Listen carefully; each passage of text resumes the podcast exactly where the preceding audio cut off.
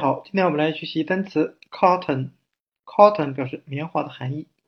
我们可以用谐音法靠疼来记忆。当我们长时间坐在凳子上，腰部会靠着很疼，这样我们就会需要用一个棉花做的垫子来靠着，来缓解我们的腰疼。